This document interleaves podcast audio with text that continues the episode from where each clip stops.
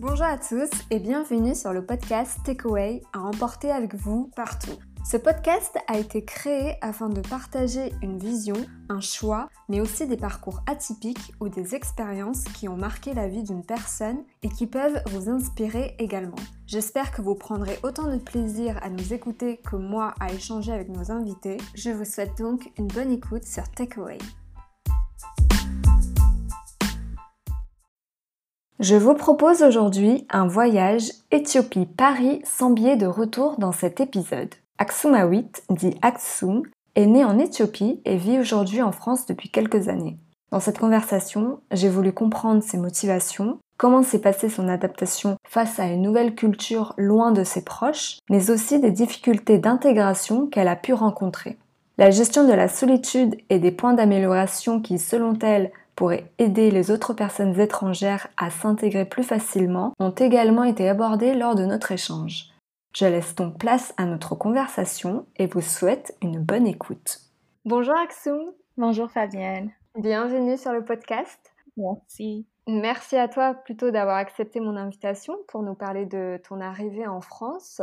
Pour commencer, est-ce que tu peux te présenter, nous dire qui tu es, d'où tu viens, depuis combien de temps au final tu es en France? Ça marche. Je m'appelle Aksumait Tefera, mais euh, mes amis m'appellent Aksum, c'est plus simple. Je viens de l'Éthiopie. Je suis arrivée à, presque 18 ans pour faire mes études, mais à la base, je suis euh, donc éthiopienne. Mes deux parents sont éthiopiens. Et euh, ça s'est fait euh, de manière assez classique pour faire mes études pour, dans l'université, etc.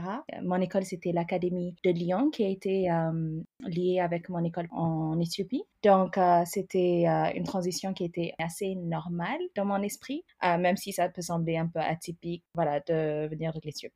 Je sais que tu viens d'une grande famille. Oui. Toute ta famille est actuellement en Éthiopie? Tu as personne euh, avec toi en France? Exactement, il n'y a personne avec moi en France. Mes frères sont en Éthiopie, mes sœurs sont aux États-Unis. Mmh Mon père est, avec, euh, est en Éthiopie aussi avec mes frères. Ils ont tous fondé une famille, on va dire, ou presque. Donc, euh, je suis la plus jeune et euh, ils, ont, ils sont tous mariés avec des enfants. À la base, quand je suis arrivée, il y avait déjà mon frère qui était à Toulouse, parce que je suis arrivée à Toulouse euh, pour faire mes études. Hum, je suis restée chez lui, etc.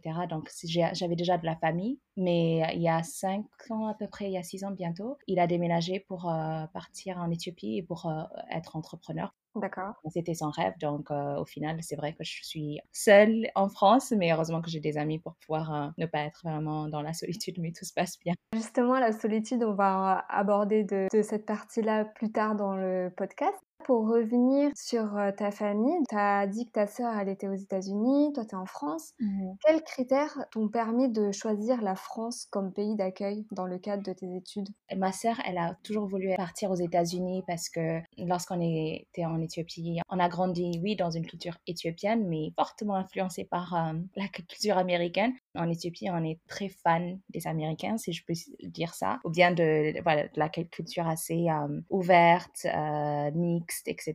Donc, elle voulait absolument y aller. Et donc, euh, elle, elle a pris le chemin qui était plutôt euh, compliqué parce qu'il fallait qu'elle cherche elle-même des universités pour qu'elle puisse être acceptée, prendre un prêt pour faire ses études. Moi, c'était par euh, honnêteté, la simplicité que j'avais choisie.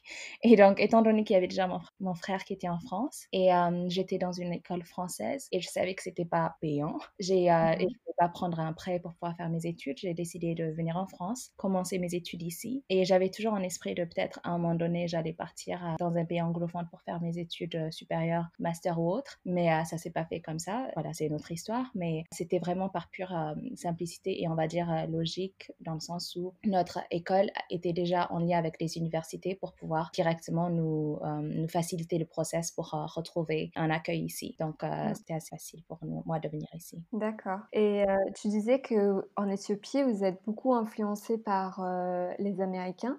Et je pense que effectivement, quand tu parles anglais, on, l'entend bien. Mmh Parce que l'anglais, si je me trompe pas, ça reste euh, la langue euh, principale de l'enseignement supérieur en Éthiopie, c'est ça? En effet, il y a plusieurs langues. Je vais dire euh, presque plus de 80. À l'école, c'est vrai que les livres, etc., lorsqu'il s'agit des cours de maths, physique, ils sont bien en anglais, à l'école publique, je parle. Après, la langue officielle, ça reste quand même l'amérique, la langue nationale de l'Éthiopie. Mais c'est vrai que pour faire les études, ils utilisent l'anglais, c'est vrai, oui. D'accord. Je suis hyper impressionnée par ton niveau de français. Bon, certes, ça fait plus de dix ans que tu es en France. Comparé aux écoles publiques ou bien la plupart des écoles en Éthiopie, mon parcours, il est un peu différent parce que j'étais dans une école française. Donc, c'est à l'âge de trois ans que j'ai commencé à parler français, on va dire, en cours. Et après, à l'âge de 5 ans, on a commencé l'amérique, donc la langue nationale. Et à l'âge de 7-8 ans, on a commencé l'anglais. Mais dès qu'on est à la maison, on parle que l'amérique et l'anglais.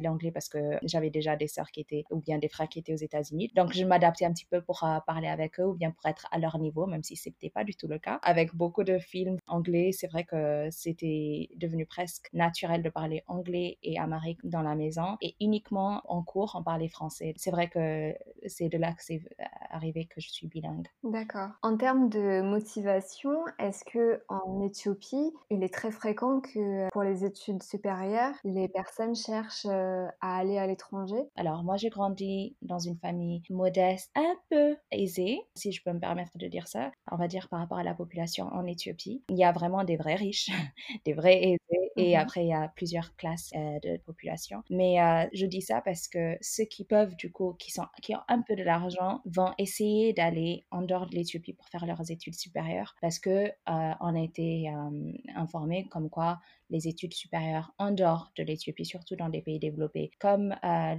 des pays en Europe ou aux États-Unis, Canada, ça va être beaucoup plus apprécié que le diplôme national. Donc, à cause de ça, il y a plusieurs familles, dès lors qu'ils peuvent se permettre, ils envoient leurs enfants pour faire les études ailleurs. C'est vrai qu'il y a la question qui se pose de ne pas avoir la famille assez souvent, bien ne pas avoir la famille à côté de soi. Mais c'est vrai que cette question-là, on ne se pose pas cette question quand, quand on est de là-bas, c'est on voit la famille, les parents une fois par an. Ça semble assez euh, normal et même euh, c'est pas pour c'est pas donné pour tout le monde de voir la famille euh, une fois par an. Donc c'était une mentalité qui a été vraiment installée en Éthiopie, donc instaurée chez mmh chacun. Donc c'était assez normal de faire un parcours en dehors du pays. Aujourd'hui, est-ce que en 2020, il y a encore des coutumes ou des traditions qui sont toujours d'actualité? Et du coup, comment est-ce que les études à l'étranger peuvent être en quelque sorte un moyen pour certaines jeunes mmh. de fuir certains aspects de la culture et des traditions qui peuvent être compliqués à accepter aujourd'hui? Oui, c'est vrai. L'Éthiopie, c'est un pays qui est assez grand, avec plusieurs cultures à l'intérieur. Et il y a quelques générations, deux, trois, les mariages forcés, c'était presque normal. Il y a toujours des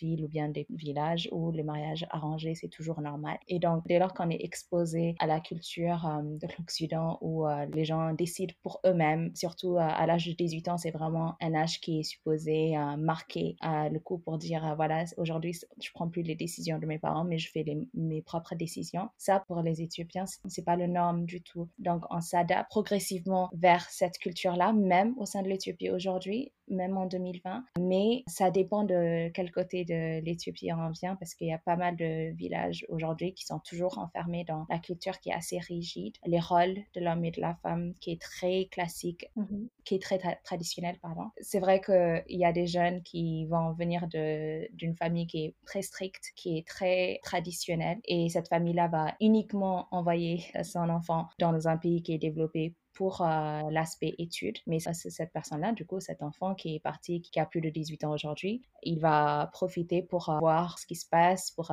pour prendre des décisions qui sont plutôt à l'opposé même, quelquefois. Parce que ils n'ont jamais eu l'occasion d'avoir euh, ce choix. Quelquefois, ça peut être une bonne chose pour découvrir, mais c'est vrai que c'est pas l'idéal parce que si on découvre tout en même temps à l'âge de 18 ans, alors on n'a jamais eu cette explication de c'est quoi ce monde ou euh, quelles sont les décisions qu'il faut prendre pour euh, réellement faire les bons choix, ça peut être assez dangereux. Il y, a, il y, a, eu pas mal de jeunes, pas de ma génération heureusement, mais des générations juste avant moi un petit peu. Il y a des situations qui ont mal tourné parce qu'il n'y a pas eu mmh cette conversation, cette transparence avec les parents. Ils sont partis de voilà, de quelque chose de très strict à une liberté extrême qui, euh, malheureusement, mmh. qui ont eu des conséquences qui étaient assez négatives sur la famille. Donc, voilà, aujourd'hui, on essaie de plus en plus d'expliquer aux jeunes pour qu'ils puissent avoir une transition qui est un peu plus calme, qui n'est pas drastique, qui ne va pas leur choquer, pour qu'ils puissent, quand ils aillent faire leurs études, bon, quand ils aillent ailleurs, pour qu'ils puissent ne pas rentrer dans l'extrême de liberté ou d'échapper de leurs parents ou bien de la culture de manière négative. Mmh. C'est un sujet assez complexe. Oui, du fait qu'il y a une vraie vraie différence de culture entre l'Éthiopie et puis les euh, autres pays euh, qui peuvent être plus développés. Ça peut créer des envies et, donc du coup après ça peut créer donc quelques conflits peut-être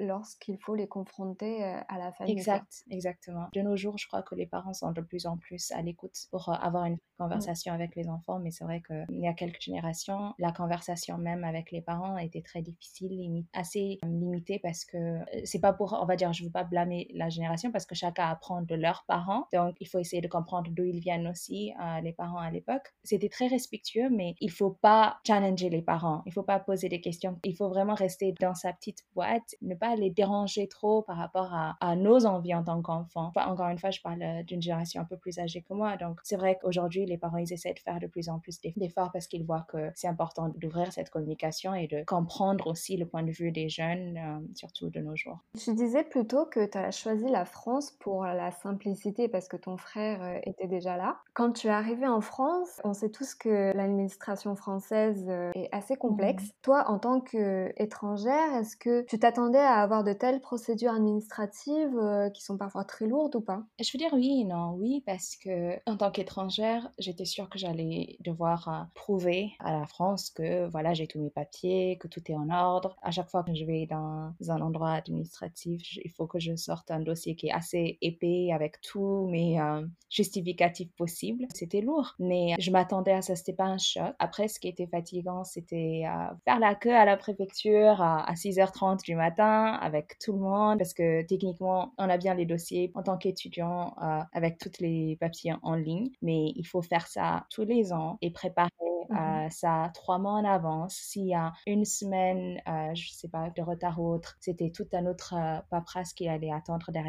Donc, je m'attendais à quelque chose comme ça, donc ça m'a pas choqué, mais c'est vrai que c'était lourd. Je crois que ces dernières années, ils ont commencé un petit peu à alléger. C'est justement ces allers-retours. Et même si ça semble assez simple, entre guillemets, ça change tout pour un étudiant qui veut voyager, euh, aller en vacances. Il ne doit pas se soucier de est-ce que ma carte expire, est-ce que je dois refaire mmh. cette, voilà, cette, cette chose-là, est-ce que je dois pas prouver d'ici six mois encore Est-ce que je peux faire Erasmus ou pas mm. Chose là, est-ce que je peux faire un parcours à l'international ou pas Pour un étudiant étranger, ça limite comparer à un étudiant européen où la question ne se pose pas. Dans ton cas, tu es arrivée donc toute seule, on va dire, même s'il y avait ton frère. Mm-hmm. Mais est-ce que tu t'es sentie bien encadrée quand tu es arrivée en France? Honnêtement, c'était quand même assez clair. Je savais exactement où aller. Ça, c'est une bonne chose. Il y avait quand même une bonne assistance euh, au niveau de ce qu'ils appellent le, OFI à l'époque pour pouvoir faire euh, la conversion du visa étudiant vers une carte de séjour étudiante. Donc, euh, c'était assez direct. Donc, j'ai pas eu un problème à ce niveau-là.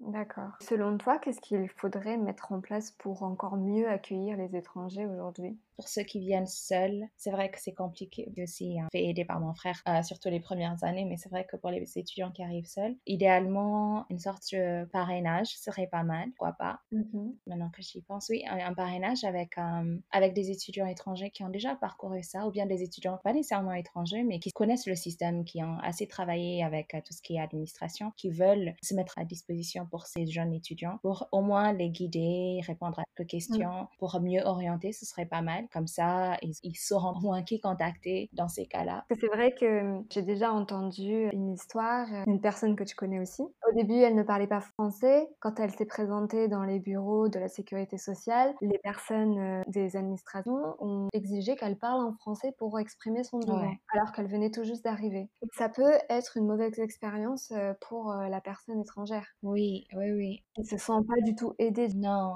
non, elles se sentent pas aidées. Surtout que techniquement, si, si on ouvre la porte pour les étudiants étrangers pour qu'ils puissent faire leurs études ici, c'est qu'il faut assumer derrière qu'il y a une possibilité que quelques-uns ne vont pas peut-être parler la langue française. Donc, euh, c'est vrai que la flexibilité à ce niveau-là n'est pas énorme. Ce serait une bonne idée de mettre en place des interlocuteurs qui sont un peu différents à ce niveau-là, qui sont un peu flexibles. Mm. Et concernant la partie euh, finance, euh, est-ce que l'État en France vous met à disposition plusieurs types d'aides? Il y a des étudiants qui ont la bourse. Donc, c'est pas énorme. Il y a la CAF, mais ça, c'est pas que pour les étudiants, c'est pour tout le monde. Donc, en tant qu'étudiant, on peut faire une demande pour avoir une compensation de la part de la CAF pour contribuer à payer notre loyer. Donc, ça, c'est pas mal. Et après, pour le reste, non, il faudrait avoir un minimum euh, de financement personnel, c'est-à-dire dépendre de nos parents, s'ils peuvent, mmh sinon travailler à côté pour se financer nos études. Mais en tout cas, selon le pays, le coût de la vie peut être aussi très élevé. Et donc ça, c'est des choses qu'il faut en amont anticiper et se renseigner. C'est ça, exact, exact. Et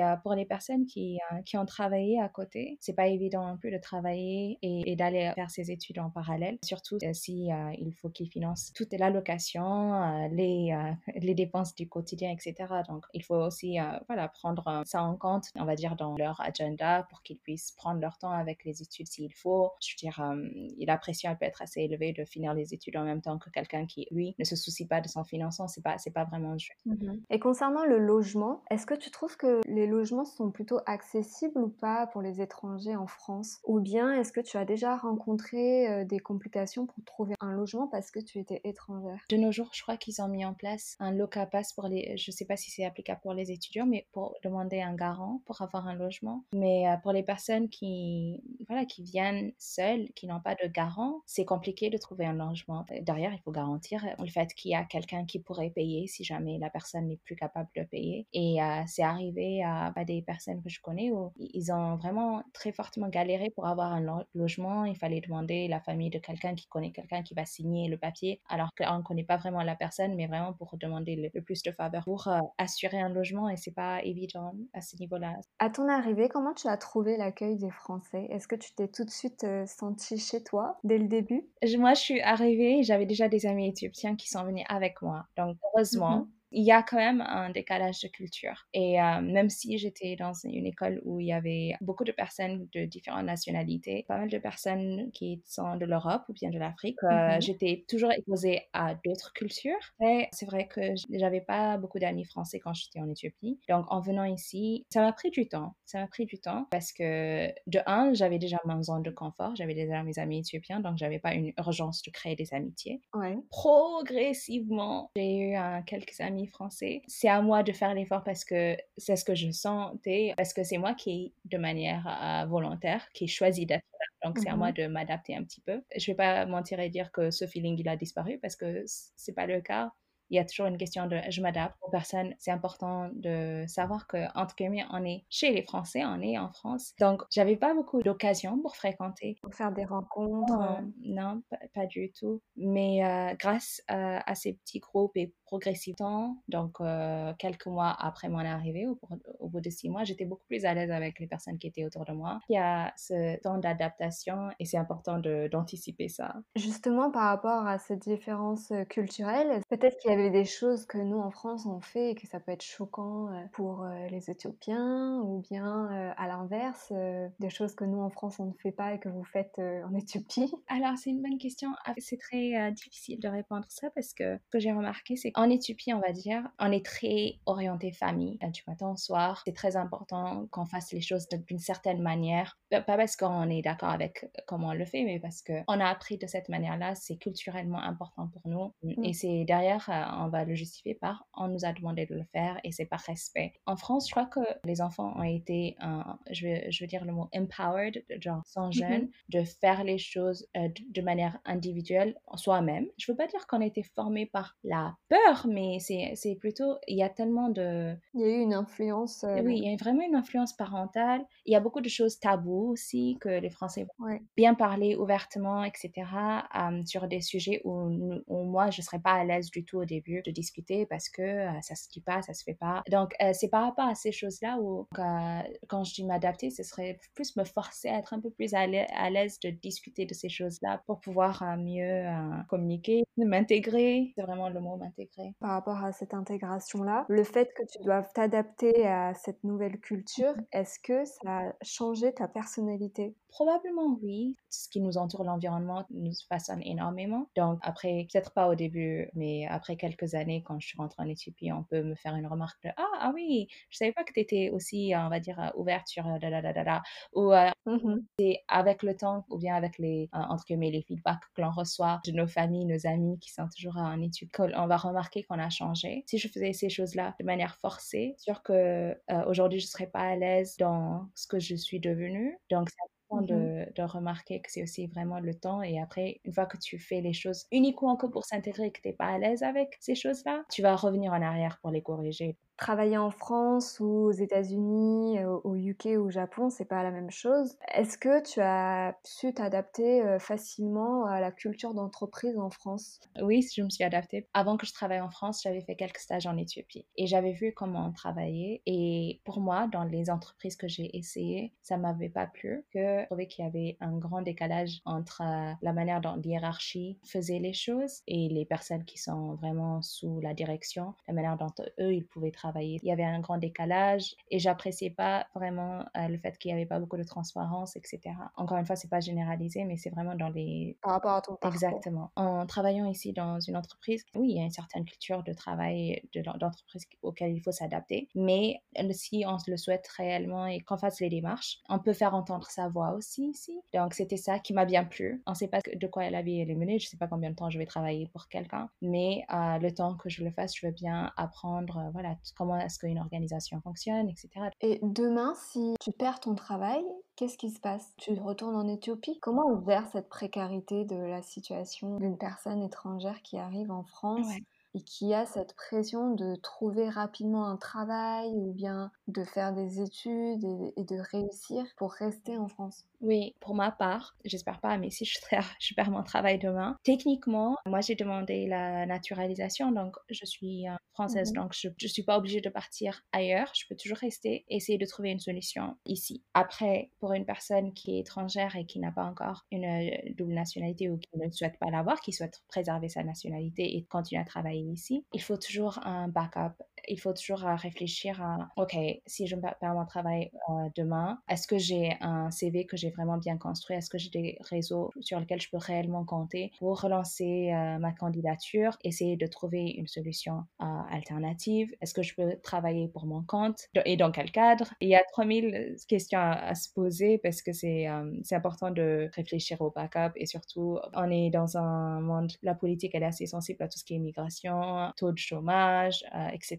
Donc c'est important de, bien se poser ces questions-là. Il faut s'assurer que on a une trace. C'est ça, on peut pas avoir en tant qu'étranger qui souhaite avoir un travail ici, on peut pas avoir une, un plage de mois ou des années où on a du vide dans notre CV. Mm c'est difficile, mais surtout en tant qu'étranger, on doit vraiment prouver que tout le temps qu'on investit dans un pays, c'est quelque chose qui en vaut la peine et euh, il faut bien voilà, rédiger ça, mettre ça en valeur et compter sur un réseau qui est actif. Tu parlais des réseaux. Étant seule euh, et nouvelle, pour une personne qui arrive en France, quels sont les conseils que tu pourrais donner pour euh, faire des rencontres, se créer un réseau d'amis, avoir une base solide en France? Ça m'a pris beaucoup de temps pour moi-même avoir de mmh bonnes euh, connaissances, donc ça peut être assez difficile, euh, surtout quand on n'est plus dans la ville, on a fait des études et que les personnes sont parties, etc.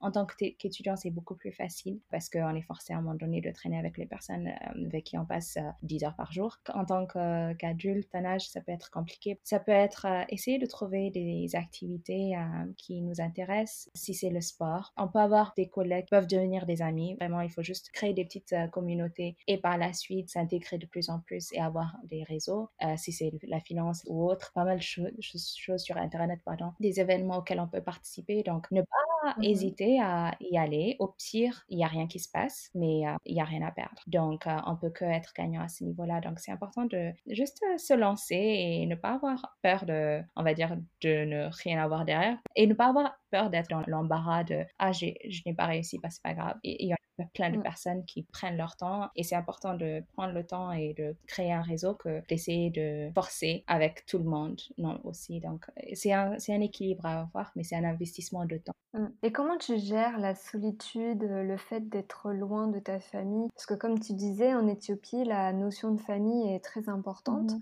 Est-ce que tu y retournes régulièrement en Éthiopie aujourd'hui? Je retourne une fois par an. C'est pas assez pour être honnête. C'est le rythme que j'ai pris depuis des années. J'aimerais bien éventuellement un jour soit le faire deux fois par an ou bien y aller une fois par an et voir ma famille une deuxième fois quelque part d'autre, soit ici, soit chez mes sœurs. De nos jours, surtout à cause du Covid, si je peux en parler, très compliqué de rentrer. Donc euh, voilà, on s'adapte à la situation. Je crois que mentalement, j'ai jamais, je me suis jamais attendue à aller voir plus que deux fois par an. Donc ça, c'est tellement fixé dans ma tête que j'ai pas une attente par rapport à ça. Peut-être que pour la prochaine génération, on va voir si on va pas plutôt essayer d'avoir nos enfants pas loin non plus. Comme ça, ils vont pas avoir le même effet que nous. Parce que c'est vrai que lorsqu'il y a les vacances d'été, les vacances de février ou je sais pas quelle autre vacances et que nos amis partent en pour deux heures pour voir la famille, c'est vrai que nous, on essaie de faire des choses entre nous, entre ceux qui, voilà, qui n'ont pas la chance de voyager très facilement. Ouais.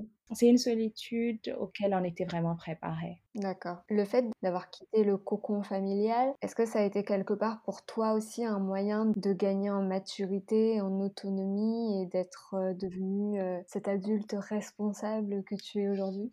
Merci. Oui, on était obligé de grandir vite, alors qu'avant, on n'avait aucune idée de ce que c'est la finance, comment gérer notre argent, comment gérer notre temps, comment être discipliné. D'un seul coup, on était obligé de gérer tout ça. Même, euh, voilà, même les parents nous disait non, non, c'est votre argent qui sera plus proche que vous, que nous. Oui, ça, ça peut sembler bizarre, mais c'est vrai, s'il y a quelque chose qui arrive, on est obligé de compter sur notre argent d'abord parce que malheureusement, ils peuvent pas arriver de suite pour nous sauver, euh, pour nous aider dans telle ou telle situation. Donc, à cause de ça, on était obligé de, c'est vrai, de grandir un peu plus vite, de réfléchir aux différentes conséquences. S'il y a quelque chose qui arrive, comment est-ce que je vais gérer cette situation? C'est une bonne expérience, mais c'est juste qu'on l'a pas fait parce que c'était une bonne expérience, on l'a fait parce qu'on était obligé de le faire. Mais finalement, c'est une bonne expérience parce qu'on apprécie énormément ce qu'on avait avant. Tous les détails euh, du quotidien, le fait qu'on se soucie pas de, voilà, quoi manger, euh, quoi faire, d'où vient l'argent, etc. D'un seul coup, c'était à nous de le faire, de gérer tout ça. On mmh. apprécie, on prend le recul. Mais malheureusement, c'est maintenant qu'on le réalise et pas sur le coup quand il le faisait pour leur dire merci. Donc, c'est un merci qui est vraiment décalé. Mmh Je sais que la place de la femme dans la société, c'est très important pour toi, mais également aux yeux de toutes les autres femmes. Est-ce que ton passage en France t'a apporté de nouvelles convictions sur l'image de la femme? Oui, en Éthiopie, le rôle de la femme, aujourd'hui, c'est en train d'évoluer et tant mieux. Mais ça a pris du temps. Je sais que le rôle de la femme, ça évolue dans le monde entier, surtout de nos jours, et tant mieux aussi. Mais en Éthiopie, c'est sûr que c'est un grand décalage à cause des traditions qui sont très très fortes. On a une présidente qui est une femme, donc je suis très reconnaissante pour ça, ça change. Hum, donc ça c'est très bien, c'est symbolique aussi pour dire que voilà, la femme doit être respectée pas seulement dans sa maison et dans sa cuisine, mais aussi dans les places politiques, dans l'entreprise et au quotidien, dans les relations aussi. Donc le fait que je suis en France et que j'étais exposée à un pays qui était développé et être une femme qui travaille et ne pas être mariée, non seulement ce n'est pas grave entre guillemets, mais c'est normal, ça peut être normal. À partir d'un certain âge, on n'est pas obligé d'être juste la femme et la maman si on souhaite l'être, c'est très bien, c'est un choix et il faut le respecter. Mais si on souhaite en parallèle continuer, que ce soit nos études, avoir des objectifs au travail et décaler euh, sur la vie familiale ou bien souhaiter ne pas l'avoir, hein, il faut le respecter et c'est quelque chose on a toujours du mal à respecter en Éthiopie. C'est à partir d'un certain âge, il y a toujours la question de et le mari, euh, ça sert à quoi tout ça? Si on n'est pas marié, si on n'est pas capable d'avoir des enfants, ça sert à quoi tout ça? Ces dialogues-là reviennent un peu trop souvent pour moi donc, c'est vrai que là, j'aurai bientôt 9 ans. Donc, euh, si j'étais en Éthiopie, cette question-là allait se poser au quotidien. Alors que ici, on l'entend pas souvent et tant mieux. Et ça me met bien à l'aise d'avoir cette confiance de dire non seulement ce n'est pas grave, mais j'apprécie. C'est un choix que je fais. C'est un choix que je, que c'est uniquement à moi de le faire et à, pas à quelqu'un d'autre. Et donc, euh, ça augmente, on va dire, la confiance d'une personne envers euh, elle-même. C'est, très important parce que si les gens disent des choses qui vont aller contre nous et c'est pas parce qu'ils sont qu'ils parlent plus fort ou bien qu'ils sont des hommes qu'il faut écouter ça il faut vraiment s'écouter soi-même et euh, avoir un environnement où il y a pas mal de femmes qui travaillent qui sont indépendants qui font leur voilà, leurs choses et c'est très bien. C'est encourageant de voir ça et de le vivre aussi de respecter le choix de chacun. Donc c'est vrai que par rapport à, à la famille par rapport à l'Éthiopie c'est un discours que je dois défendre et que je dois expliquer répétitivement, mais euh, ça vaut la peine parce que c'est comme ça que les mentalités vont changer progressivement. Du coup, Axon, pour terminer cet échange, j'ai une dernière question. Quel conseil tu donnerais à une personne qui souhaiterait venir en France? C'est important d'anticiper son arrivée, que ce soit barrière de langue, que ce soit côté administratif, que ce soit logement, etc. Avoir quelqu'un qui peut être disponible, euh, pas pour avoir une assistance au quotidien, mais vraiment juste pour répondre à quelques questions, nous mettre en contact avec les bonnes personnes. Ce serait bien d'avoir une ou deux personnes euh, voilà, que l'on peut contacter assez facilement. Après, tout ce qui est travail, tant qu'on a un vrai projet qui peut aboutir, ou bien sur lesquels on compte pour qu'ils aboutissent. Il faut juste convaincre les bonnes personnes. Il peut y avoir de bonnes opportunités en se positionnant avec un bon réseau. Tous les réseaux fonctionnent bien, que ce soit LinkedIn ou autre. Donc, ne pas hésiter à participer à des événements qui sont proposés. Profiter de cet avantage qu'on est bien dans un pays développé euh, et avec euh, tout ce qui est virtuel qui se développe pour pouvoir euh, avoir accès à des personnes auxquelles on n'aurait pas pu si on n'était pas vraiment dans un esprit de partage. Vraiment apprécier et surtout vraiment, la France est un beau pays. Moi, j'ai zéro regret d'être venue ici. J'apprécie énormément la France. Les Français, il faut leur donner un peu de temps pour qu'ils puissent s'y habituer, poser les questions de curiosité, etc. Mais j'ai beaucoup d'amis français que j'apprécie énormément. Donc, c'est une question de l'inconnu peut être difficile à pas mal de personnes pour s'intéresser, pour créer une vraie relation. Ça peut être un peu refroidissant quand on ne sait pas d'où on vient ou c'est quoi notre histoire. Donc, il faut juste laisser un peu de temps. Mais une fois qu'on passe ce petit cap, ça, se passe très bien. Bah, en tout cas, merci beaucoup Aksum pour cette discussion. J'ai l'impression d'avoir voyagé en Éthiopie. J'ai appris plein de choses sur les cultures, les traditions. J'espère que tu vas continuer à avoir plein de projets en France ou ailleurs dans le monde, on ne sait pas. Et donc je te souhaite une bonne continuation. Merci, et merci à bientôt. À bientôt.